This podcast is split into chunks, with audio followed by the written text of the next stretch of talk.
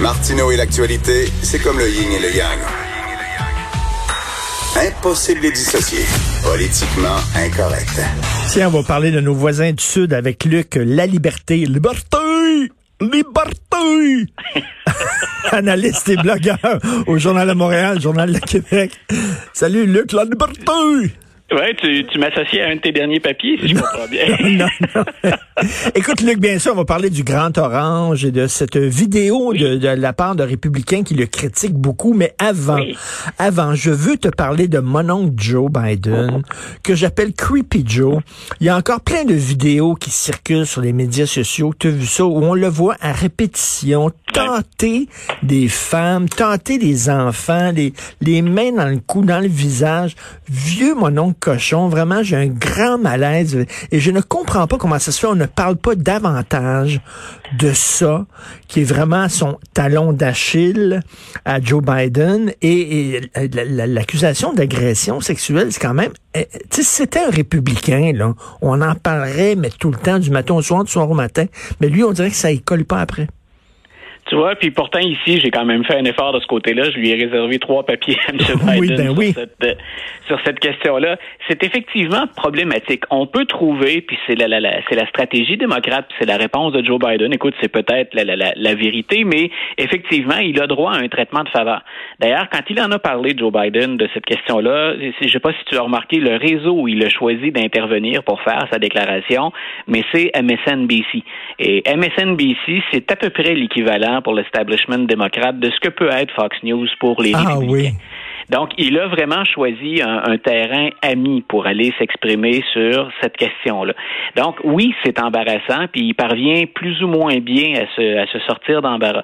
Euh, la carte qu'on va jouer du côté démocrate, et c'est ce que je, ce que je commençais à dire, donc c'est que Biden, et, et c'est un peu vrai aussi quand on observe l'ensemble de sa carrière, c'est quelqu'un qui, avec les hommes et les femmes, euh, est quelqu'un de, de, de, très, très euh, amical.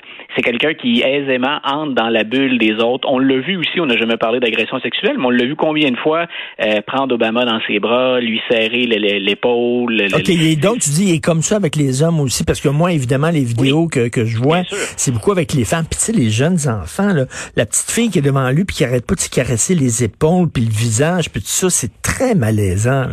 Ben, c'est, il correspond à, à, une autre génération, tout à fait. Mais je, ce qui est difficile à percevoir, c'est euh, pourquoi on l'avantagerait? Alors que, imaginons Donald Trump faire la même chose avec de jeunes enfants. On sait que M. Trump, pour les femmes, pour les adultes, il y a beaucoup de, il y a beaucoup de documentation aussi. Ben euh, mais s'il le faisait avec de jeunes enfants, on trouverait ça effectivement creepy. Donc, on, est dans une drôle de situation. C'est une question de perception après ça. Est-ce que, est-ce que vous le croyez, Joe Biden, ou est-ce que c'est, est-ce qu'effectivement on veut lui reprocher, est-ce qu'il y avait une mauvaise intention derrière ces gestes-là? Les montages qu'on voit en ligne sont pas favorables. C'est très, très, très clair. Mais lui va jouer sur le fait, puis c'est le premier message qu'il avait passé quand on a évoqué ces, ces, montages. Il avait dit, écoutez, j'ai bien compris que les temps avaient changé, puis qu'il y a une attitude que j'avais, je suis très friendly, donc je, je, ne peux plus faire ça, entrer dans la bulle des gens sans leur demander. Et je, ne suis pas sûr que moi, l'excuse d'une autre génération, euh, je connais ben des gens d'une autre génération qui n'étaient pas tâtonneux comme ça, là, tu sais. Ben voilà, c'est là où là où ça devient très difficile de, de, de, de placer, la, la, la, d'établir la ligne. Puis dans ce temps-là, ben là, on a de la récupération politique. Puis on dit oui, mais regardez le bilan des deux hommes, Trump ou Biden. Vous n'avez pas affaire aux deux mêmes individus. Euh, je pense que dans un débat politique, on ne s'enfargera pas dans ces nuances-là. Ce qui vaut pour un va valoir pour l'autre. Et effectivement, si on parle de génération, ben ils sont de la même génération tous les deux. Là. Ils sont, ils ont quoi, cinq ans, là, qui, cinq ans qui les, qui les séparent.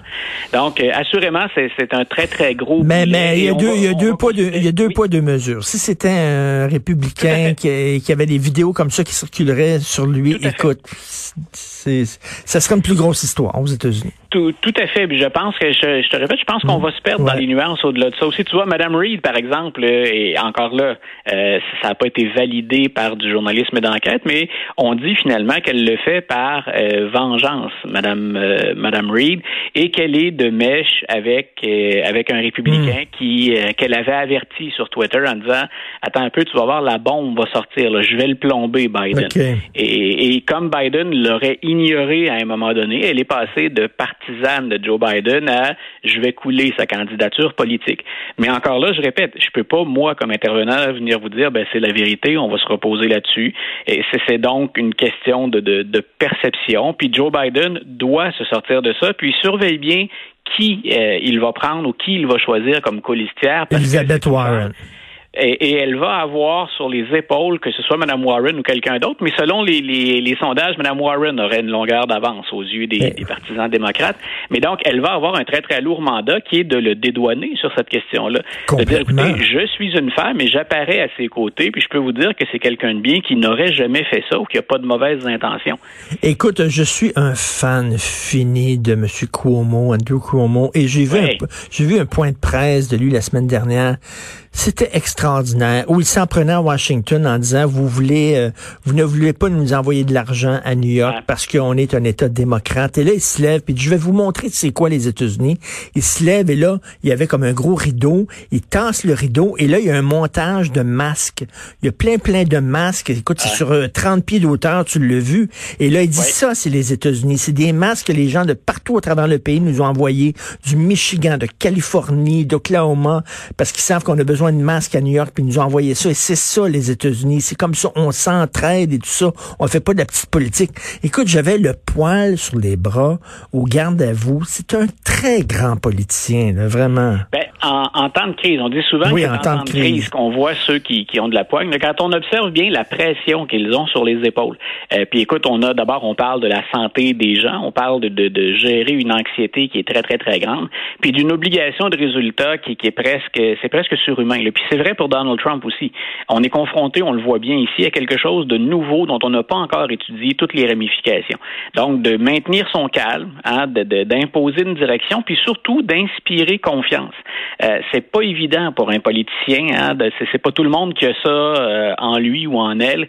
Donc, d'être en mesure d'inspirer confiance, euh, ce qui était perçu auparavant comme une faiblesse ou du moins un irritant du côté de M. Cuomo, c'est-à-dire que c'est, il est fort en gueule, il est mm.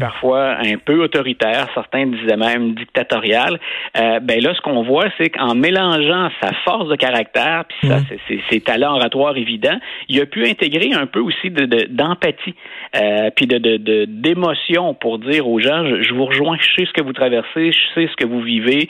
Euh, il accordait des, des entrevues à son frère, par exemple, qui lui a eu à composer avec la COVID-19. Donc, on le voit maintenir un calme puis un contrôle qui, qui est absolument extraordinaire dans une période qui est, qui est très, très, très difficile. Ah non, c'est quelque chose. Euh, moi, je rêverais de le voir en tête des démocrates, mais bon, c'est un autre dossier. Bon, écoute, il y a une vidéo que tu m'as envoyée, euh, Luc, qui circule beaucoup sur les médias sociaux, le Lincoln Institute. Euh, donc, une vidéo très alarmiste, là, vraiment, là, où on montre les, les États-Unis, là, avec des images grises, des gens qui se morfondent, des rues désertiques, et on rend quasiment euh, Trump responsable de la COVID-19, là. Et ça circule. Et, ce sont des républicains, c'est des gens de droite qui font circuler cette vidéo-là. Ce sont des gens qui appellent, ça s'appelle The Lincoln Project et c'est né ça en, c'est né en 2019 et ce sont quatre républicains dont l'époux George Conway. Pour ceux qui suivent la politique américaine, vous avez appris qui il est. C'est le conjoint de Kellyanne Conway qui est une qui est une conseillère proche du président Trump euh, et c'est, c'est quelqu'un lui qui déjà depuis que Trump a été élu euh, ne rate jamais une occasion dans les médias de le planter ou de le savonner très très sévèrement. Donc avec trois autres stratèges politiques républicains, eux ils disent et c'est pas la première fois qu'ils sévissent, on a à la tête des États-Unis quelqu'un d'incompétent. Ça a beau être républicain, il y a quand même un certain nombre de valeurs auxquelles on tient, puis des valeurs démocratiques. Et c'est la première raison euh, pour laquelle ça s'appelle le Lincoln Project, c'est qu'Abraham Lincoln, bien sûr, c'est le premier président républicain de l'histoire. Donc, quelque part, ce qu'on fait valoir, c'est que Trump est loin d'être un Abraham Lincoln. Et dans la vidéo, si nos auditeurs veulent aller euh, euh, regarder et écouter la vidéo. Là, ce qu'ils ce qu'ils font, ils reviennent à la charge. C'est leur deuxième vidéo. Dans le premier s'appelait Unfit, donc il n'est pas compétent, il peut pas diriger. Dans le deuxième, ce qu'on nous montre, grosso modo, c'est ça s'appelle Morning in America. C'est le deuil en Amérique. Et c'est un jeu, avec... Oui, c'est ça. It's Morning in America qui était le slogan de Reagan. Qui était le slogan de, de, Reagan. Et plutôt que de nous montrer une Amérique ou des États-Unis qui, qui ont un jour nouveau après l'administration Carter, c'était le cas pour M. Reagan, là, ce qu'on dit, c'est morning, c'est le deuil aux États-Unis. Voici, depuis trois ans et demi, ce à quoi on a droit. Et là, effectivement, c'est très bien fait. Euh, on peut trouver que c'est exagéré, c'est assurément euh, propagandiste, mais ce qu'on nous montre, c'est regardez la situation actuelle et on a ça depuis que Donald Trump est là. Est-ce qu'on est capable, y aura-t-il encore des États-Unis si on assiste ou si se déroule un deuxième mandat de Donald Trump? Donc, euh, ça frappe. Et ce qu'on veut passer comme message, c'est ben revenons à la dignité d'Abraham Lincoln. Puis Abraham Lincoln a été confronté à un pays très très divisé, la guerre de hmm. sécession, mais il a toujours eu à l'esprit l'idée de sauver, d'unifier ce pays-là.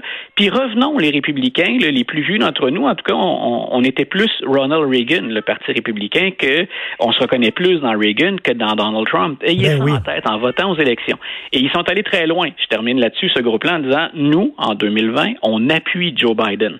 Et quand je disais Joe Biden, il a, Joe Biden, c'est un des arguments pour lesquels euh, on peut l'appuyer. J'avais déjà dit ça comme ça. Il fait pas peur aux indécis, ni à certains républicains déçus. On n'a pas peur d'une révolution à la Bernie Sanders. Grosso modo, on le trouve plus réconfortant un peu, Joe Biden. Donc, ce qu'on dit, c'est, ben, grosso modo, pinçons-nous le nez, les républicains. Puis cette année, accordons notre vote à Joe Biden, puis on verra ensuite. On choisira un autre non, mais cheval. C'est parce, que, tu sais, les républicains, tu peux être républicain puis rassembler, être rassemblant, surtout dans ben, une période de pandémie. Il faut pas. Et, et, Andrew Cuomo, dans son fameux point de presse, il disait, il disait en parlant de, de Trump, et, qui disait tout le temps us and them. Us and them. Il dit, c'est quoi ça us and them? C'est pas le temps de dire us and them en pandémie. It's, it's all us. Et écoute, quand on quand il fait des, des, des choix dans ses décisions entre des États républicains, des États euh, démocrates, quand il attaque directement des gouverneurs démocrates alors qu'il encense des gouverneurs républicains, euh, il y a quelque chose de malsain derrière ça. Plutôt que de passer effectivement un message rassembleur, ce que fait Cuomo en disant on est 50 à s'appuyer, puis là où on sera touché, les autres vont envoyer de, des efforts pour venir en aide à une région, à un État plus touché. président gouverne, on l'a dit depuis le départ, uniquement pour sa base. Il mise sur ses partisans farouches. Et dans une période de crise, moi, je pense que ça le dessert. Et c'est ça qu'on voit dans les sondages. Les sondages, ils se multiplient depuis deux ou trois semaines et ils sont pas favorables au président. C'est très clair. Donc, est-ce que M. Trump est capable de s'ajuster pour viser un peu plus large pour 2020? Euh, il est peut-être celui qui va couler sa propre présidence. Donc, c'est tellement polarisé. Il y a des républicains, on le sait, qui vont voter euh, Trump. Peu importe d'ailleurs qui serait là, on va voter républicain. Mais on atteint une limite à un moment donné. Ben quand On est habitué de voir les États-Unis se serrer les coudes à différents moments de l'histoire. Après le 11 septembre 2001, le New York, on déteste parfois parce que c'est une ville arrogante, c'est une ville un peu folle. Hein. Il y a un caractère particulier à New York, on n'aime pas toujours les New-Yorkais ailleurs. Euh, après le 11 septembre 2001, on s'est tous regroupés derrière euh, derrière New York, puis derrière le président Bush. Euh, on ne hmm. voit pas ça derrière Donald Trump présentement. Ce, n'est pas le temps de faire de la petite politique. Il ne fait que ça. Il ne fait que ça en période de pandémie. C'est honteux. Et, euh, et, comme disait Andrew Cuomo, être américain, c'est un bon voisin. Ton voisin est dans le pétrin, tu vas l'aider. C'est ça, être un américain. Et c'est pas, c'est pas le dire. Historiquement, il y, a plein, il y a plein de choses pour venir appuyer ce que dit M. Cuomo. Là, pour les amateurs d'histoire puis de, de, philosophie, quand on remonte à Tocqueville, on est rendu très loin. Mais quand on remonte à Tocqueville, c'est une des choses qu'il souligne quand il va aux États-Unis, l'esprit communautaire. Euh, tu sais, aux États-Unis, parfois, on rigole un peu à distance, mais quand on fait de la politique de cuisine, puis qu'on organise les caucus, c'est un peu ça, les États-Unis. On jase avec son voisin. Ça se fait dans la cuisine, ça se fait dans une cour d'école. Il y a une vie communautaire qui peut être très forte. Puis ensuite, ça peut se manifester de façon républicaine ou démocrate sur certains grands choix. Mais il y a quand même ce moment où on se retrouve habituellement. Tout puis à avec fait. le président, avec le président Trump actuellement, ben c'est pas ce qu'on encourage. On va t'envoyer du pouce and boots parce que je pense que ton chat a faim. Oh, vous l'entendez? Ben oui. on l'entend, on l'entend. Soit, soit, il a bien faim ou c'est une chatte en chaleur là qui est. Tu vois, tu vois il, est, confiné plus que nous. Je pense qu'il, je pense que lui a atteint la limite de, de mon autorité, de mon pouvoir exécutif. C'est quoi son nom? Socrate. Socrate, là, c'est le nom de ton chat. Écoute, il a, fait, il a participé à, la chronique lui aussi là. c'est très drôle. Merci beaucoup, Luc. Luc, la liberté. Salut, Socrate.